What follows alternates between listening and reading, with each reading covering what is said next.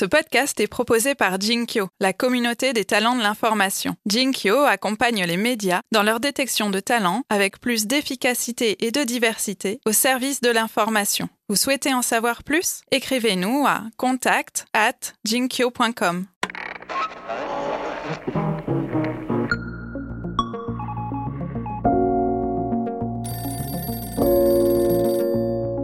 Ça a changé. Aujourd'hui, il n'y a plus de réticence de fond. Euh, avant, il y avait des gens qui disaient moi, Internet, jamais.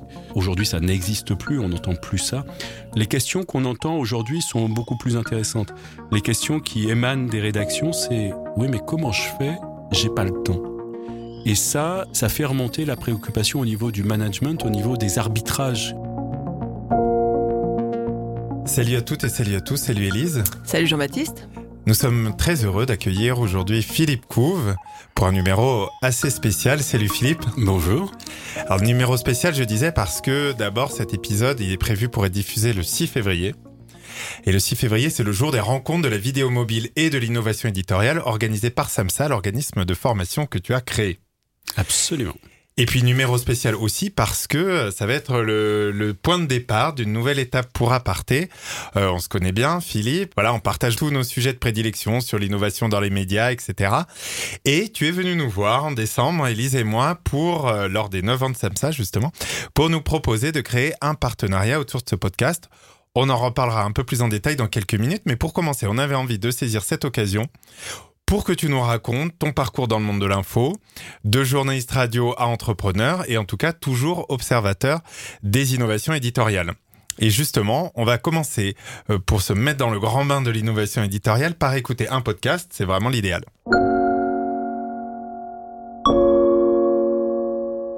Salut, c'est Vidéo Mobile le podcast. C'est un peu spécial comme euh, épisode ce soir parce qu'on est vraiment un show pendant euh, la dernière phase euh, des rencontres Vidéo Mobile deuxième édition à Paris. On est au cocktail de la fin de journée. Donc quand je vous dis que c'est un show, c'est vraiment un show. Salut Laurent. Salut, heureusement qu'on boit que de l'eau gazeuse, hein, parce que sinon je te raconte pas. Heureusement qu'il n'y a pas l'image surtout. Salut Philippe. Salut les gars. ah moi je suis un peu rincé là. Comment il va le Philippe? Écoute, ça va parce que la journée s'est bien passée. Je pense que les gens, l'organisation a tenu, la météo nous a permis d'avoir à peu près tout le monde. Et les gens me disent qu'ils ont été contents sur les contenus, de ce qu'ils ont entendu, des rencontres qu'ils ont pu faire. Alors, on vient d'entendre le podcast Vidéo Mobile, euh, qui a été enregistré il y a exactement un an, euh, donc lors de la deuxième édition des rencontres de la vidéo mobile que tu organises, Philippe. C'était les troisièmes l'année dernière. Ah, c'était les troisièmes, pardon, pardon. Euh, cette année, donc, elles se tiennent aujourd'hui, jour de mise en ligne de ce podcast, et tu as rajouté une nouvelle thématique à la vidéo mobile, c'est l'innovation éditoriale. Pourquoi? On a, bah, moi, ça m'intéresse depuis très très longtemps. On en reparlera peut-être ces questions d'innovation éditoriale, comment nos médias, comment nos organisations doivent muter euh, aujourd'hui pour produire des contenus. Euh, sans raconter ma vie, mais lorsque j'étais étudiant en journalisme, j'ai eu énormément de mal à choisir quand on m'a demandé de me spécialiser. Est-ce que tu veux faire radio, télévision, presse écrite, agence de presse, etc. Pour moi, c'était une horreur. C'était en 1990, il n'y avait pas encore de, de web journalisme et j'avais beaucoup de mal à choisir. Donc dès que j'ai vu arriver Internet, avec tout, on pouvait tout faire dans le même média, j'ai trouvé ça extraordinaire.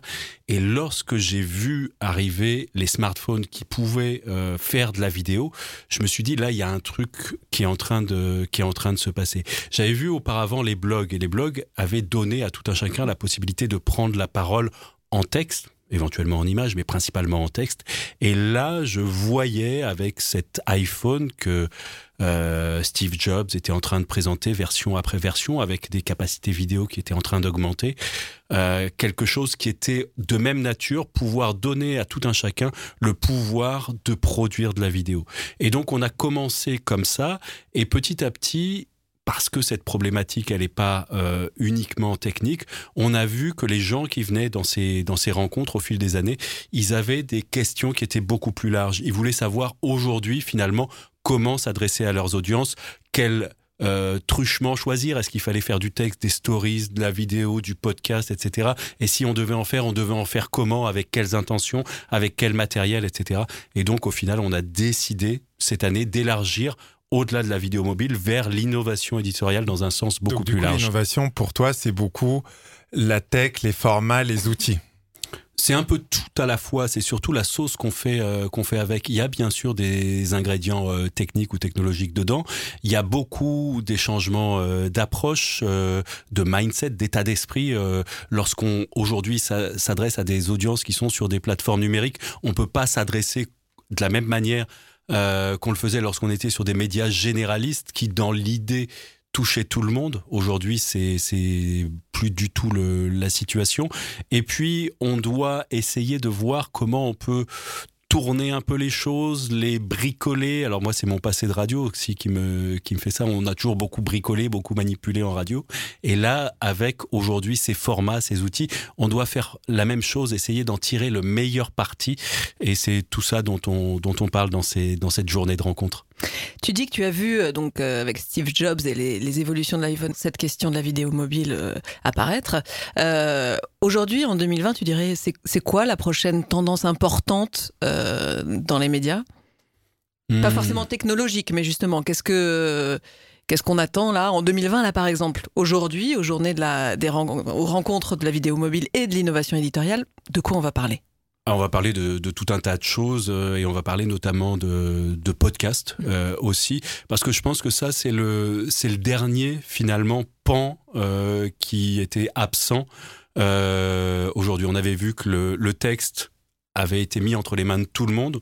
On peut aujourd'hui publier du, texte sans avoir des connaissances euh, techniques particulières, qui qu'on soit, et, budget. et pas de budget. On peut faire de la vidéo à peu près dans les mêmes conditions. Il restait, je dirais, le, dernier pan, c'était sur l'audio. Et aujourd'hui, avec le podcast, on voit que avec des moyens euh, relativement faibles et des connaissances, euh, des compétences relativement limitées, on peut arriver tout un chacun à prendre la parole et, et, beaucoup de gens le font. donc les trois médias d'origine, texte, alors on parle même pas de la photo puisque tout le monde bien sûr fait de la photo et publie de la photo aujourd'hui, texte, vidéo et audio, aujourd'hui sont rentrés de, plein pied dans, l'ère numérique. Les prochaines, euh, les prochaines révolutions, je je sais pas, c'est un petit peu compliqué. Il y a beaucoup de choses qui sont en train de se passer euh, au niveau des stories sur le la manière dont on conçoit, dont on rend visible des contenus à travers les, les stories, c'est quelque chose de, de, complètement alors, nouveau. Si je dis que c'est nouveau, ça fait quelques années que, que ça existe, mais euh, dans l'appréhension que peuvent en avoir les professionnels, je pense que ça reste encore euh, assez, euh, assez largement nouveau. Et puis, décrit cette euh, innovation dans la manière de raconter? Alors, il y a une innovation dans la manière de, de raconter, c'est-à-dire séquencer en petites vidéos ou en petites animations euh, une histoire, mais il y a aussi le fait que euh, se faire connaître, ça n'est plus être référencé au sens de Google comme on l'a fait depuis des années, mais c'est être visible dès sa, sa, première carte de sa stories. Et comment est-ce qu'on fait ça? Comment est-ce qu'on se rend bien euh, visible et accessible, c'est des choses encore euh, relativement peu maîtrisées, je dirais, par, euh, par les professionnels des médias notamment. les rencontres de la vidéo mobile sont organisées par ton entreprise, Samsa. alors parlons un petit peu dessous des cartes. à quoi ça sert pour toi, pour Samsa, ces rencontres? Est-ce que c'est une tribune, de la visibilité, des sous-sous? Alors, ça sert pas à gagner d'argent déjà. On va essayer, on va tordre le coup tout de suite à, à, à cette option-là. Euh, ça en perd même parfois. Euh, L'idée, en fait, si je dis ça, ça va paraître un peu euh, oui oui euh, au pays des startups, mais euh, au départ, nous on faisait des formations, on rencontrait des gens tout au long de l'année, notamment sur les problématiques de vidéo mobile, et qui nous disaient ah oui mais moi j'ai tenté ça, mais tu sais pas s'il y a pas quelqu'un d'autre qui l'a déjà fait, ou on voudrait faire ça, mais est-ce que tu sais pas si quelqu'un a déjà tenté ce truc-là, etc. Ou tel matériel, est-ce qu'on peut l'utiliser comme ça ou autrement? C'est besoin un peu de collaboratif finalement. Et on s'est dit le, plus simple peut-être, ça serait de regrouper euh, tout le monde et que chacun vienne raconter sans, sans faux semblant, je dirais. Et chaque fois je dis c'est 0% bullshit, c'est-à-dire on a essayé tel truc, ça a pas marché, mais on l'a fait autrement finalement, etc. Et que chacun raconte là où il s'est planté, là où il a réussi à surmonter les difficultés, là où il a, euh, voilà, là où ça un peu marché, là où ça a très bien marché, etc. Donc les gens viennent, viennent raconter tout ça. Et après, il faut pas cacher non plus que ça a servi euh, pour le, la visibilité, pour la crédibilité de, de samsa.fr. Je pense que quand les gens, au, cours des deux premières éditions notamment, ont vu qu'on était capable euh, d'organiser un événement euh, de dimension internationale qui réunissait 500 personnes environ avec un plateau de, de grande qualité, je pense que ça leur a donné l'idée aussi qu'on pouvait faire des programmes de formation éventuellement assez amples avec le même niveau d'exigence. Et c'est ce qu'on a fait euh, par la suite. Donc je pense que ça a favorisé aussi notre croissance, ou en tout cas la perception qu'avaient de nous un certain nombre d'acteurs. Alors en parlant de formation, euh, et notamment de formation dans les entreprises de presse, c'est ton, ton cœur de métier, euh, est-ce que tu as vu, depuis que tu, tu es rentré sur ce créneau-là, ou depuis que tu connais la presse tout simplement, euh, une évolution là-dessus? On sait quand même euh, que euh, dans les médias, et notamment les journalistes, n'était pas une profession qui se formait tout au long de la vie, comme on dit, pour parler de la formation continue, ou assez peu, que c'était assez peu ancré, on apprenait une fois le journalisme, mais ensuite c'était sur le terrain qu'on continuait de se former. Est-ce que tu penses que ça a changé? Oui, ça a changé. À l'époque, entre 2000 et 2006, j'ai dirigé la rédaction Internet de RFI. Et à l'époque, mon défi, c'était de mettre de la radio dans Internet. Euh, c'était ça. Et de convaincre aussi mes, mes confrères, mes, mes collègues, qu'il y avait quelque chose à faire sur ce média. C'était honnêtement, c'était pas facile. Personne n'en avait rien à faire. Euh, les gens pensaient que Internet c'était un peu comme le service informatique. Quand je suis, quand j'ai dit je, suis, je pars au service Internet, les gens pensaient que j'allais réparer des imprimantes, brancher des câbles, ce genre de choses. Donc il y avait dans la décennie 2000-2010 euh, énormément de gens à convaincre. Euh, c'était très difficile. C'était c'était vraiment pas pas gagné. On était un, un certain nombre dans un dans différents médias. Je pense notamment à Johan Hufnagel qui était à l'époque euh, euh, responsable du site de de Libé euh, où on galérait chacun de chacun de notre côté pour essayer de convaincre les, entre guillemets vrais journalistes de, de, venir euh, faire quelque chose sur euh, sur internet. Donc ensuite moi j'ai quitté techniquement le journalisme pour monter Samsa et devenir plutôt formateur et, et consultant. Donc ça c'est la décennie 2010-2020 et là au contraire ça a changé parce que maintenant je vois les gens arriver des gens qui voulaient pas entendre ce que je racontais qui sont arrivés ensuite en me disant est-ce que tu peux nous expliquer, est-ce que tu peux nous former, est-ce que tu peux nous accompagner, est-ce que tu peux euh, voilà euh, nous dire comment euh, comment faire au mieux ou comment limiter le, nombre d'erreurs qu'on qu peut faire. Donc ça a changé. Aujourd'hui, il y a plus de réticence de fond. Avant, il y avait des gens qui disaient moi Internet jamais. Aujourd'hui, ça n'existe plus, on n'entend plus ça. Les questions qu'on entend aujourd'hui sont beaucoup plus intéressantes. Les questions qui émanent des rédactions, c'est oui, mais comment je fais? J'ai pas le temps. Et ça, ça fait remonter en fait la préoccupation d'un cran. Ça fait remonter la préoccupation au niveau du management, au niveau des arbitrages euh, qu'il peut y avoir à rendre. Comment faire en sorte pour que les gens aient le temps aussi de produire des contenus pour d'autres supports que la presse écrite si on est en presse écrite, la radio si on est en radio ou la télé si on est en télé. Est-ce que tout le monde doit savoir tout faire? Alors ça, c'est une, une, deuxième question, on, on, va y revenir après, mais on se rend compte, euh, pour terminer, que dans cette couche du management intermédiaire qui va grosso modo des chefs de service aux, rédacteurs en chef, il y a souvent des gens qui sont relativement mal armés pour répondre à ces questions et pour rendre ces arbitrages. Pourquoi? Parce que c'est des gens qui aujourd'hui, on va dire ont entre 40 et 50 ans, qui ont fait l'essentiel de leur carrière dans le média traditionnel. Et ce qu'on leur a demandé pendant des années et des années, c'était de faire tourner le média traditionnel dans des conditions qui, notamment pour la presse écrite, étaient de plus en plus difficiles économiquement. Donc ils avaient la tête dans le guidon, ils pédalaient et ils essayaient de, faire ce qu'on leur demandait le, le mieux possible. Résultat des courses, beaucoup d'entre eux, ils ont assez peu vu, assez peu pratiqué tout ce qui se passait dans le numérique. Et aujourd'hui, on leur dit, bah, il faut prendre ça en charge et souvent, ils sont euh, pas très bien équipés pour faire ça. Et donc, c'est là aussi où nous, on vient nous chercher pour nous dire, euh, OK, est-ce que vous pouvez nous aider à, former nos managers, à leur donner les outils, les clés pour arriver à s'en sortir dans, dans, cet univers. Après, la question de savoir s'il si, faut faire, euh, si on, doit tout faire, je reposerai la question.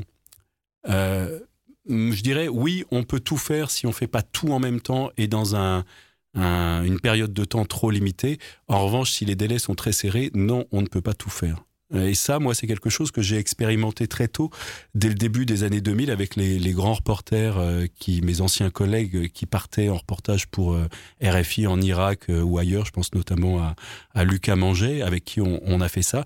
C'était clair qu'il était impossible d'être sur le terrain dans des conditions de sécurité, de transmission difficiles, avec une antenne radio qui demandait euh, de la production quasiment à jet continu, de travailler en plus pour Internet. En revanche, ce qui était possible, c'est que après coup, après le retour, on pouvait faire des choses sur une temporalité différente. Euh, je me souviens qu'on a fait des, carnets de bord de, reporters en, en, Irak avec Lucas euh, à l'époque, mais ça se faisait après coup avec une écriture différente, avec beaucoup de photos qu'il avait prises euh, sur, sur le moment.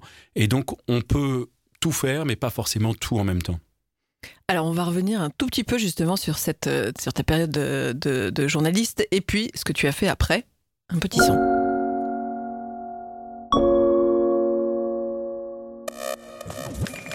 L'atelier des médias, la web émission participative. RFI.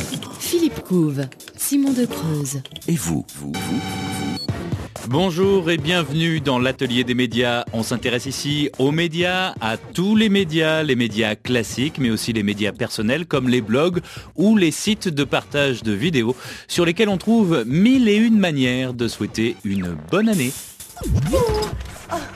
Alors là, on est il y a plus de 10 ans, donc dans les années 2000, quelque part, tu sauras sans doute euh, le situer. Janvier 2008, exactement. Ah, merci Elise. Et alors Elise, donc, qui s'est plongée euh, dans ton passé, a déterré euh, le blog que tu as signé il y a quasiment 10 ans, jour pour jour, euh, au moment où tu annonces ton départ de RFI, et tu écris ceci, Ma conviction, il faut innover. Ma certitude, il faut former les équipes. Mon credo, il faut euh, se mettre en veille permanente. Alors j'imagine que tu ne vas pas renier euh, ces Non, quelques phrases bien senties, mais est-ce que tu redirais exactement les mêmes choses de la même manière? Ah oui, je crois que je dirais les mêmes choses de la même manière. Et puis, je- par rapport à cette émission, l'atelier des médias, j'ai une, j'ai une grande fierté à, à plusieurs titres. Euh, L'émission, elle est née en, en 2007, donc euh, ça fait 13 ans. Euh, aujourd'hui, en France en tout cas, c'était vraiment la, la première, euh, comment dire, c'est même pas émission, c'est la première proposition de ce genre euh, qui était disponible. Donc ça, c'est la, c'est la première fierté.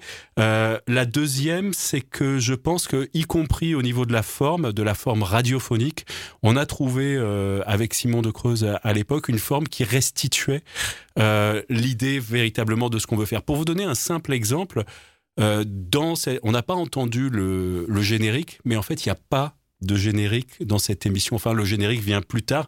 La première chose qu'on entendait dans l'émission, c'était un membre de la communauté qui prenait la parole et qui racontait quelque chose.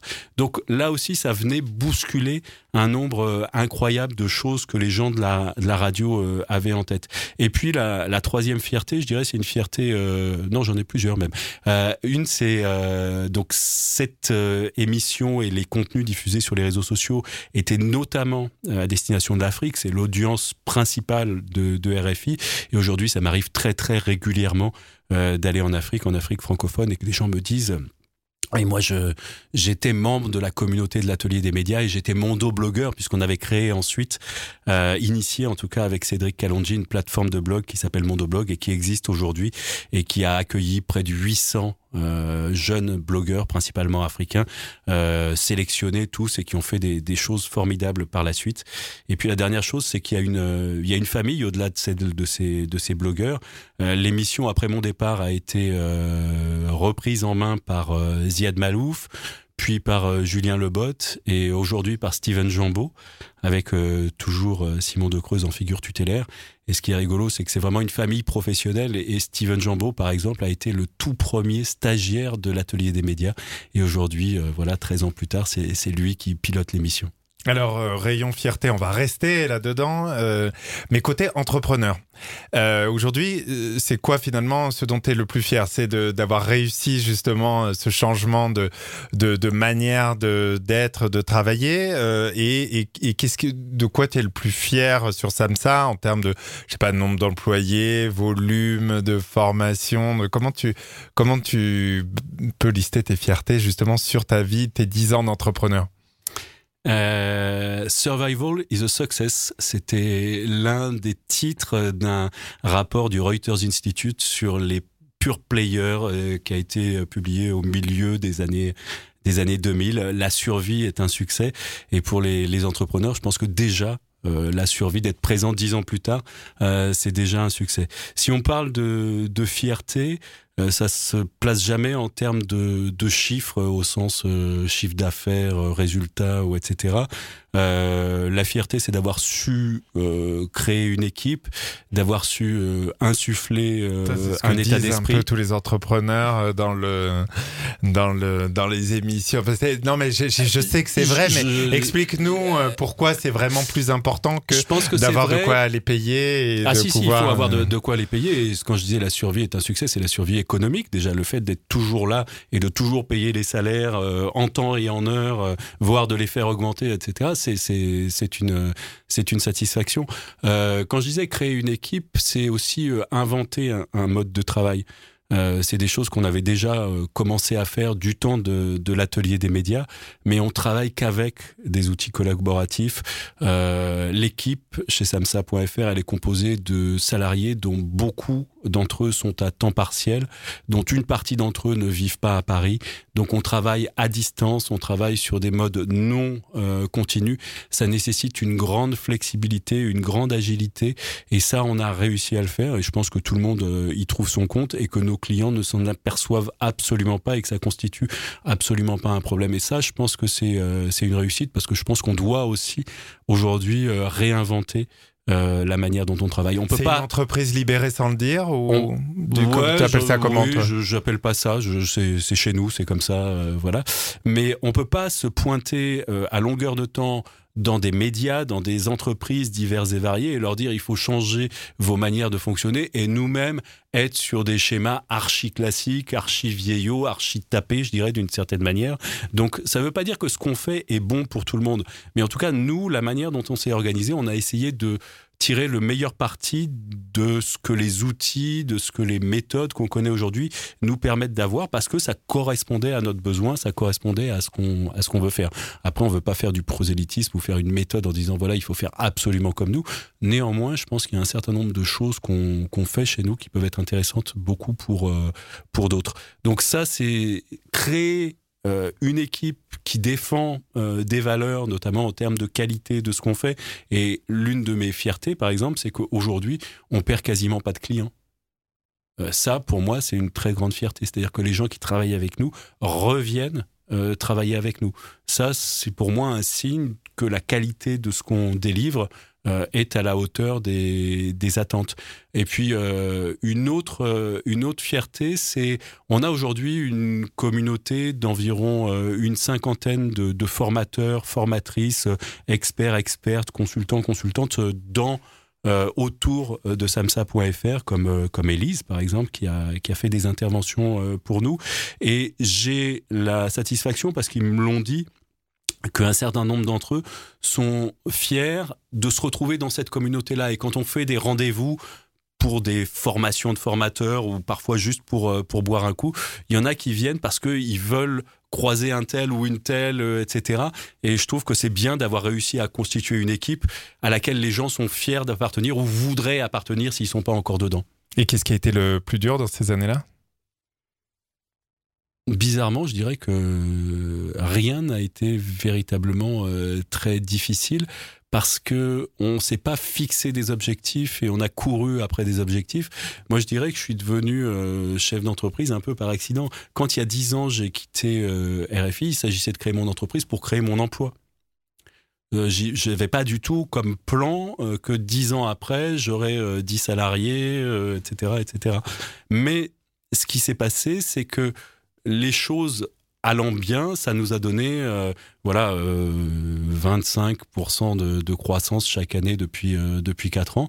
Et donc à partir de là, on a pu embaucher des gens, on a pu croître et professionnaliser nos nos méthodes, etc. Donc les choses se sont faites, je dirais, euh, naturellement et pas sous la pression d'une levée de fonds, parce qu'on n'a pas fait de levée de fonds ou d'un actionnaire euh, quelconque, parce que le seul actionnaire euh, jusqu'à il y a peu de temps, c'était moi, et que je n'ai jamais sorti un euro de dividende de l'entreprise. Donc tout a été entièrement réinvesti dans la boîte. Alors juste un mot avant de conclure, est-ce que tu penses aujourd'hui que dans cette transformation des journalistes, tu disais créer son emploi, est-ce que d'une certaine manière, tous les journalistes deviennent un peu entrepreneurs? Je pense que les journalistes sont de toute façon, enfin non, il y a des exceptions, mais beaucoup d'entre eux sont entrepreneurs dans l'âme parce que euh, créer un su, enfin penser à un sujet, penser à une enquête, euh, etc. C'est quelque part. euh, Mais ce qui est nouveau, c'est de se préoccuper aussi de financer son podcast, son blog, Ouais. de créer une communauté. Alors ça, c'est quelque chose. euh, je pense que de plus en plus de gens en sont conscients. En revanche, euh, peu ont les compétences pour au départ, ou en tout cas se sont posé la question suffisamment des compétences nécessaires pour faire ça. Et moi, je le vois parce qu'il y a une. euh, j'ai développé un. C'est une petite masterclass que j'ai donnée notamment chez euh, Damien Van Acter dans son programme Pilote Média.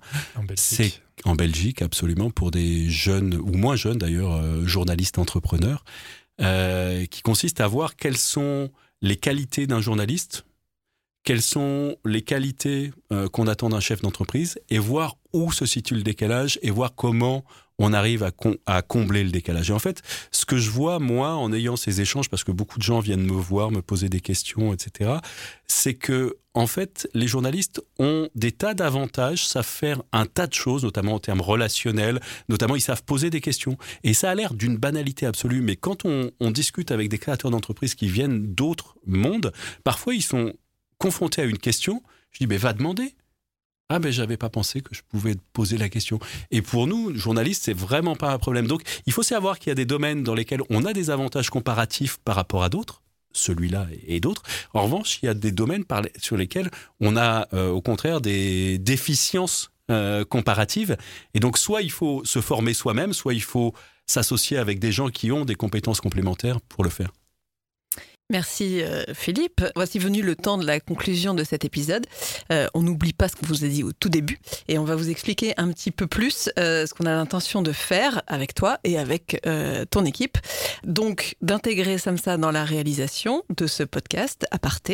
Quelques nouveaux intervieweurs, dont toi Philippe, euh, peut-être Marianne, Sébastien, on verra, prendront de temps en temps ma place ou celle de Jean-Baptiste pour apporter des nouvelles manières de voir, d'interroger, de poser des questions. Format restera le même, c'est-à-dire qu'on aura des invités qui viendront nous parler de leur réalisation. On essaiera aussi euh, de proposer des épisodes peut-être un peu plus longs, de, de réflexion sur l'état des médias en prenant de la hauteur et du recul. Euh, les épisodes continueront d'être mis en ligne tous les jeudis et on espère que vous nous resterez fidèles. C'est une très belle année qui s'ouvre pour nous. Ça fait pile un an que Aparté a commencé. On est très content, Jean-Baptiste et moi, d'avoir tenu. Euh, c'est ça, c'est aussi ça. Survival. Voilà, Survival Tout en success. plus en passant euh, hebdo. Voilà, on est passé effectivement hebdomadaire depuis le mois de septembre. Euh, tous les gens que nous avons rencontrés ou interviewés à distance, puisqu'on fait ça fréquemment aussi, ont été passionnants et nous savons que vous êtes régulièrement au rendez-vous. Restez-y. N'hésitez pas à vous abonner à Aparté sur votre plateforme d'écoute favorite et à nous mettre des étoiles pour ceux qui utilisent Apple Podcast. C'est très utile. À la semaine prochaine donc. Merci Philippe. beaucoup Philippe. Bientôt à notre place. Eh ben, à très bientôt. Salut Jean-Baptiste. Salut Elise, à la semaine prochaine. Aparté est un podcast produit par Jinkyo. Il est animé par Élise Colette. et Jean-Baptiste Diebold. Notre expert du son et de la réalisation, c'est Raphaël Belon. La communication et les réseaux sociaux d'Aparté sont animés par Laurie Lejeune. Le design graphique a été imaginé par Benjamin Leble et la musique composée par Boris Leble. Vous pouvez retrouver Aparté sur Instagram en deux mots, comme en latin, A, plus loin, Parté. Plus loin, podcast. Comme en anglais. Non, comme en latin. Bon, bref, c'est un balado francophone. A, Parté, podcast. Posez-nous vos questions, suggérez-nous de nouveaux invités, envoyez-nous des étoiles et des commentaires. Et si vous n'aimez pas Instagram, vous pouvez aussi nous contacter sur Twitter. Elisco, E-L-I-Z-C-O. XJBDX. Merci, pour, votre fidélité.